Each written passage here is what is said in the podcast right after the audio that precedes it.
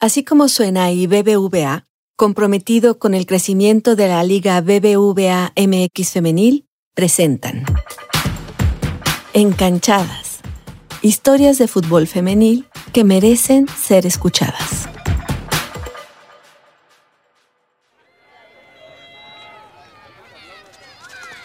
Desde que era niña viajaba por el mundo por el trabajo de su papá.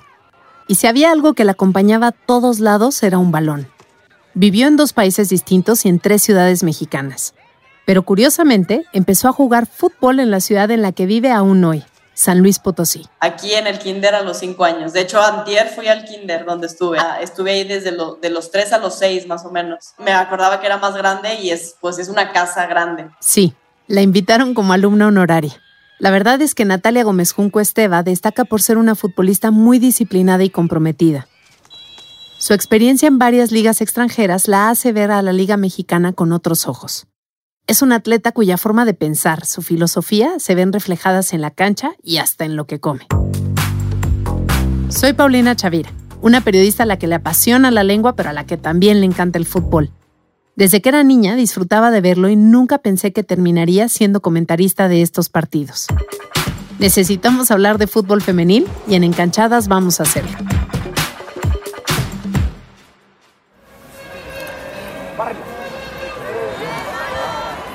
Creo que lo primero que me llamó la atención de ella es que cuando juega siempre usa una banda para protegerse la cabeza. En la última década ha habido todo un debate sobre si quienes juegan fútbol deberían cabecear un balón por el riesgo que existe de tener daño cerebral a causa de golpearse repetidamente. Este debate se ha dado sobre todo en Estados Unidos e Inglaterra, donde futbolistas menores de 12 años tienen prohibido cabecear. Me cuenta que la empezó a usar cuando jugaba con las Tigers en la Universidad Estatal de Luisiana, de donde se graduó como ingeniera civil. Y por eso, desde que la vimos debutar en la Liga BBVA MX Femenil, a mediados de 2019 con Tigres, juega con una banda protectora. En la universidad tuve varias contusiones y, ah. y este, empecé a usar diferentes marcas y, tal, y esta me gustó más. Y la empecé a usar por, por protegerme, o sea, cualquier pues, codazo aquí en, las, en, los costados o en la nuca te, te, ayuda, o sea, te reduce un poco el impacto. Eh, no, no afecta para cabecear, que siempre me preguntan. Digo, tampoco es como que cabeceo mucho, pero no, no te afecta.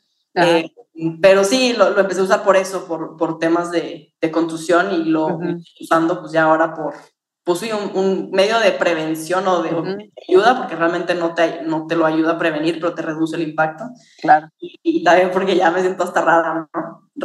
Rara. si, si, mi bandita me siento rara. Y les diría a otras jugadoras que aunque no haya tanta información al respecto, la usen, especialmente a quienes empiezan con el fútbol una bandita de foamy casi casi que la que yo uso, hay otras que son más completas, hay otras que incluso son como casi cascos, ¿no? Que usa el, el portero check, pero mm, sí, o sea, la que yo uso es realmente de las más mínimas que existen. Hay muchas otras marcas que, que son más, que yo las he usado más, más protectoras.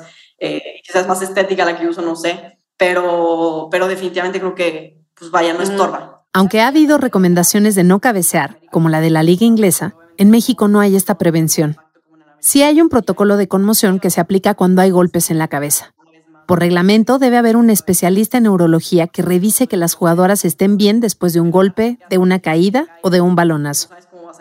En el protocolo se incluyen pruebas visuales de coordinación, equilibrio, pero ¿qué pasa cuando estos golpes son constantes? Si es un tema pues que para mi gusto no está muy investigado, que no es muy hablado, eh, que se debería investigar más y hablar más y, tomar medidas. Quizá tienes que poner reglas para, no sé si no cabecear, porque creo que ahí cambia un poco la esencia del fútbol, cambiaría el juego en sí, porque ya no podrías jugar en largo, ¿no? Y creo que se pueden otras cosas o mínimo abrir el debate para, para poder encontrar alguna manera de proteger a los jugadores y yo entiendo que hay que cuidar el espectáculo, digo, creo que cambiaría el juego si no se puede cabecear, pero pero creo que se puede hacer algo para proteger más a los jugadores, porque también es un tema que pues, dejas de ser futbolista a los, no sé, 35 años, si te va bien, es, pues todavía tienes más de media vida para, vivir, ¿no?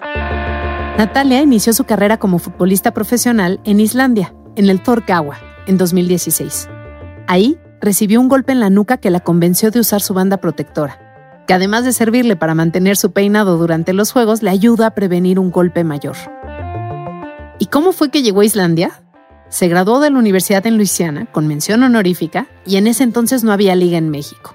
Eso sí, Natalia había sido seleccionada nacional sub-17 y sub-20 y ahí sus colegas le contaron de la liga islandesa y le dieron el teléfono de un representante. Y fue que pues sí, va, va, y pues te a buscar equipo y hablé con él un jueves y yo creo que el domingo salió Islandia y el lunes, mm. martes ya estaba, pues no firmando, que pero casi firmando, o sea, por temas de visa y todo y empezando todo el trámite. Fue, fue muy rápido. Dice que no se olvida de cómo fue ese momento en el que salió del aeropuerto y vio el paisaje islandés. Sí, me acuerdo mucho de ese momento o sea, te quedas así de, entre el jet lag, el cansancio del viaje, em, te quedas así de, que, ¿dónde estoy? ¿Qué es esto? Eh, parece que estás aterrizando en, en, Marte totalmente, porque todo es distinto, el paisaje es súper diferente. Y Islandia es un país donde puedes ir manejando y de repente ves musgo y de repente ves nieve y de repente ves rocas. Entonces parece que estás pasando primero por Marte, luego Júpiter, luego la Luna. O sea, es increíble. Llegó al Torcawa, el equipo femenil de Akureyri, una ciudad al norte de Islandia y que está casi cinco horas de Reykjavik, la capital. En español, Torcawa. Y era, es porque, así se llama porque son los dos equipos de la ciudad, como si dijeras Tigres y Rayadas, y se unieron, bueno, Tigres y Rayados, ¿no? Los, los equipos varoniles se unieron para hacer el equipo femenil. Muy, muy islandés porque son mucho de comunidad y de vamos a, a, colaborar, así percibí yo la cultura, vamos a colaborar para hacer que esto funcione. Entonces, te digo, te explota la cabeza porque es una sociedad muy avanzada. Estando allá, también fue entrenadora de divisiones menores del TOR.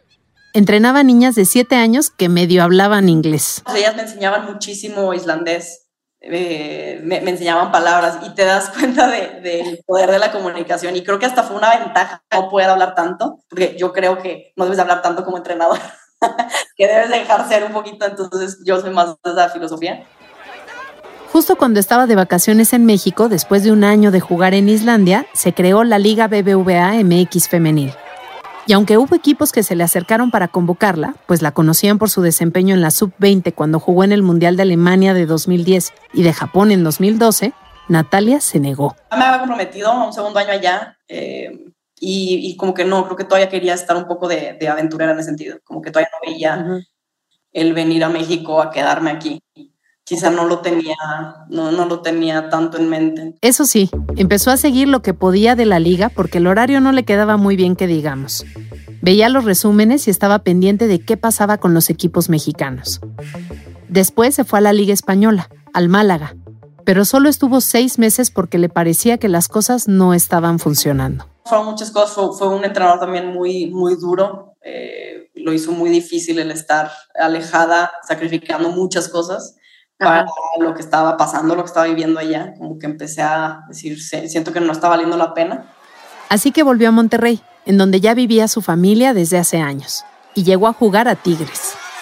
Tan solo en nuestra liga, Natalia ha jugado más de 100 partidos, pero hay algunos que se quedan en su memoria. Uno de ellos, su debut con las Amazonas en el Tigres Santos el 29 de julio de 2019. El primer partido aquí en la liga fue muy bonito, con Tigres, y logro meter gol empezando el partido. Eso fue muy, muy bonito, muy especial. La Liga BBVA Femenil y el disparo.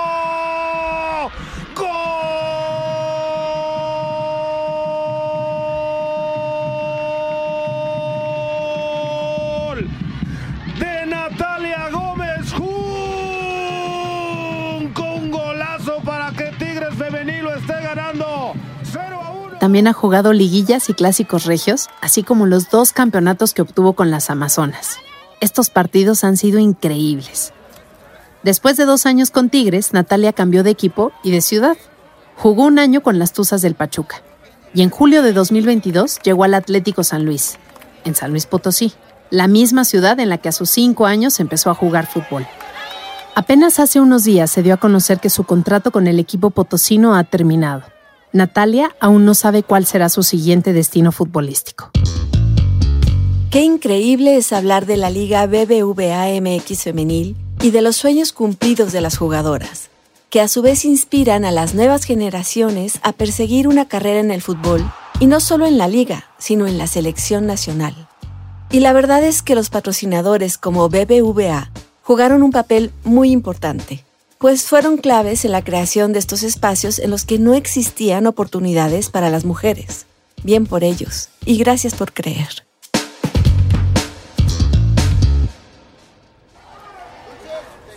Natalia ha jugado en la Liga Colegial Estadounidense, en las ligas islandesa y en la española. ¿Qué diferencias ve entre estas ligas y la mexicana? ¿Qué nos hace falta? Yo veo muchas cosas aquí que yo no había vivido antes. El tema de, la afición, o sea, es algo, se nos hace tan normal como mexicanos, pero eso no es normal en otros países, el, nivel de afición y, de, y el nivel de, de, seguimiento que tiene la liga. Es, es increíble y eso ha ayudado muchísimo a la liga femenil.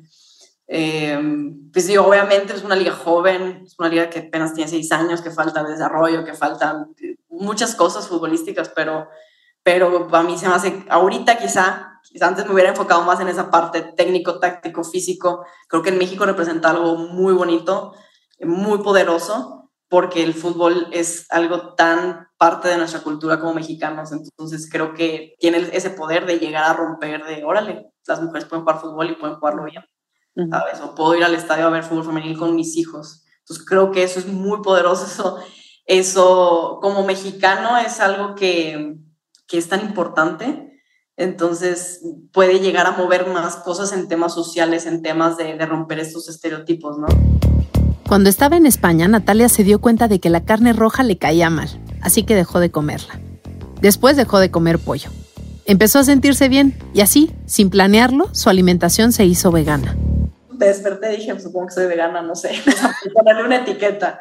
Eh, sí, así fue y pues realmente fue porque me, me, empecé a sentir bien, me gustó, me identifiqué mucho. Eh, primero la parte, o sea, yo empecé por la parte personal, por la parte que me sentía bien, me gustaba, y ya después vas pues, investigando, vas leyendo y, y encontré que tiene más congruencia con, con, mi, pues, con mi ideología de vida, con mi forma de ser, con mis creencias. Y pues y pues ya hace cinco años fue eso. Obviamente no es ajena a lo que muchas personas piensan del veganismo. Existe mucho también el, el prejuicio, ¿no? De que siendo vegana voy a perder todo mi músculo y como atleta, porque culturalmente tenemos la idea de lo que una comida es el pollo, el brócoli y el arroz, porque es cultural, pero bueno, entiendo que también falta esa, ese, esa conciencia, ese conocimiento, usar el término, no sé, que, a veces el, pues yo no soy tan fan del, del término porque es trae todo este bagaje de, prejuicios y de, y de, ay, lo vegano es aburrido lo vegano, no, he ido a restaurantes veganos increíbles que no te imaginas lo delicioso que es, este, entonces, es, pues hay de todo, ¿no? Pero ella ve una oportunidad en cambiar las costumbres alrededor de la alimentación. Es, es, como lo que a mí me pareció muy padre, que te va rompiendo muchas cosas que te das cuenta que son creencias culturales de familia, de tal, tal, porque también es algo fuerte de, en, temas de familia, ¿no? O sea, algo, la, la, comida te une. El tema social alrededor de la comida es fuertísimo en, en, en México y en muchas culturas, ¿no? pero creo que la comida es un, es un, es un medio fantástico para, para, para cuestionarnos, para conocer más, para conectarnos también como seres humanos. Este, y, y sí, o sea, obviamente pensar en cómo estamos afectando, creo que la comida es uno de los muchos temas, pero cómo estamos afectando a, a todos los seres que viven en nuestro planeta y el planeta, cómo nos estamos acabando por, pues realmente caprichos humanos, llámese comida, llámese eh, eh, ropa, llámese costumbre, ¿sabes? O sea, hay muchas cosas que, que, vamos, vamos, vamos y no cuestionamos, oye, a ver, cómo nos estamos afectando como, como humanos. Además de lo que come, Natalia es muy consciente de su cuerpo, de cómo cuidarlo, de cómo darle descanso. Nuestro trabajo es muy físico y mental y emocional entonces creo que el descanso físico, el descanso mental y el descanso emocional son muy importantes. Muchas veces pensamos que por entrenar más vas a, ser más productivo, o entrenar más o trabajar más o quizá aplicado a cualquier cosa, ¿no? Sí hay cosas que puedes hacer o no hacer extras para, para cuidar justo ese descanso, ese desconecte, obviamente la, la, rutina de dormir temprano, de a mí también pues no me gusta despertarme tan tarde, ¿no? Entonces eh, hay días que pues sí, porque lo necesito.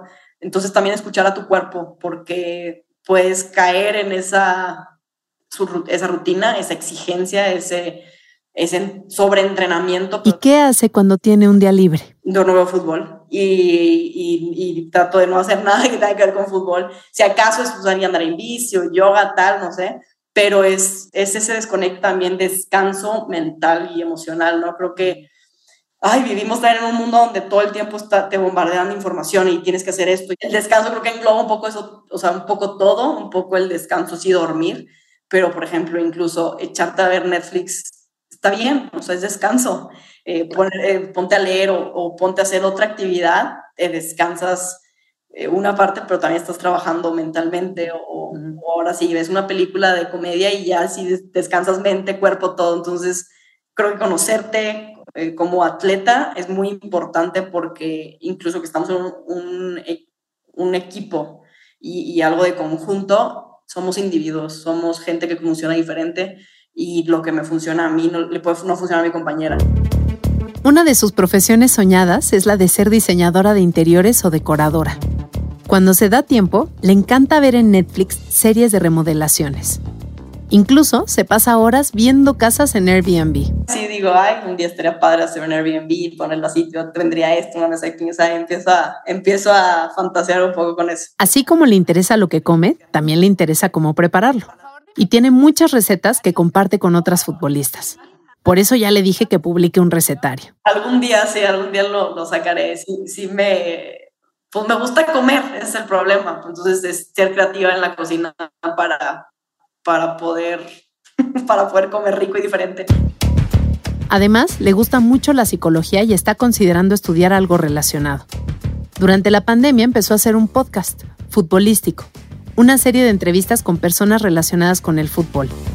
Es una creyente de la meditación, del autoanálisis, aunque a veces considera que analiza todo demasiado, del yoga y de salir a pasear con Chance, su perrijo.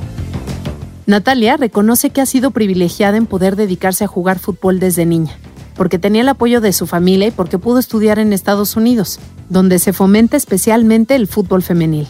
Y le pregunto, ¿qué le ha dado el fútbol? En mi vida hubiera imaginado que hubiera vivido lo que he vivido. Y, entonces digo, wow, me ha llevado a, a, lugares, a gente, a situaciones padrísimas, increíbles, que me han enseñado muchísimo y que, y que definitivamente de lo más difícil es donde más aprendes. Natalia, después de 25 años, hoy, ¿por qué juegas fútbol? En el poder del fútbol, de poder transformar algo, no sé qué todavía. Eh, como persona a mí me ha transformado entonces, bueno, o no sé qué hubiera sido, yo no sería yo hoy sin el fútbol y espero que como, como sociedad se pueda utilizar para algo muy bonito, para algo que creo que estoy viendo en México, de, romper esos, sobre todo con la mujer, romper eso, esos papeles, esos prejuicios, el, que las niñas vean y digan, oye, yo sí quiero ser violinista profesional, puedo porque ella es futbolista, ¿sabes? Entonces, que, que, a lo mejor no teníamos o no tenemos, tenerlo, tener ese ejemplo, tener alguien que logre algo te hace creer que, es posible. Yo soy Paulina Chavira. Gracias por escuchar Encanchadas, un espacio para conocer las historias de las protagonistas del fútbol femenil. Sigue al podcast y activa las alertas para que escuches el episodio más reciente. Ah, y por favor, comparte este podcast con todas las personas que puedas. Así seremos cada vez más quienes apoyamos al fútbol femenil.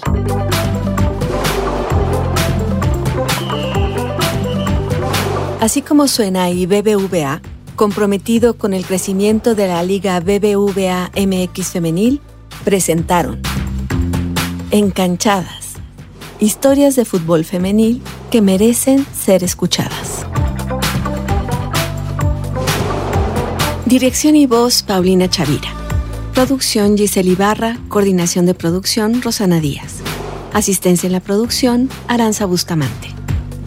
La coordinación editorial es de María Scherer y Carlos Puch.